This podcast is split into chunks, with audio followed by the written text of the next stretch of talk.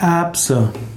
Erbse ist zunächst einmal eine Pflanze mit äh, großen grünen Samen, die sich in einer länglichen Hülse befinden. Als Erbse wird aber auch der Same der Erbse bezeichnet.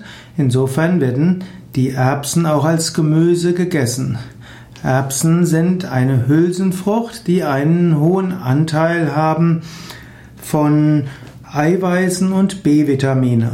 Gerade wer äh, vegetarisch lebt, vegan lebt, der profitiert von Erbsen. Es gibt verschiedene Formen von Erbsen. Es gibt zum Beispiel auch die Kichererbsen und es gibt äh, die ja, verschieden, es gibt verschiedenste Formen von Erbsen. Es gibt Erbseneintopf, Erbsengericht, Erbsensuppe. Etwas kann Erbsen groß an groß gegessen werden.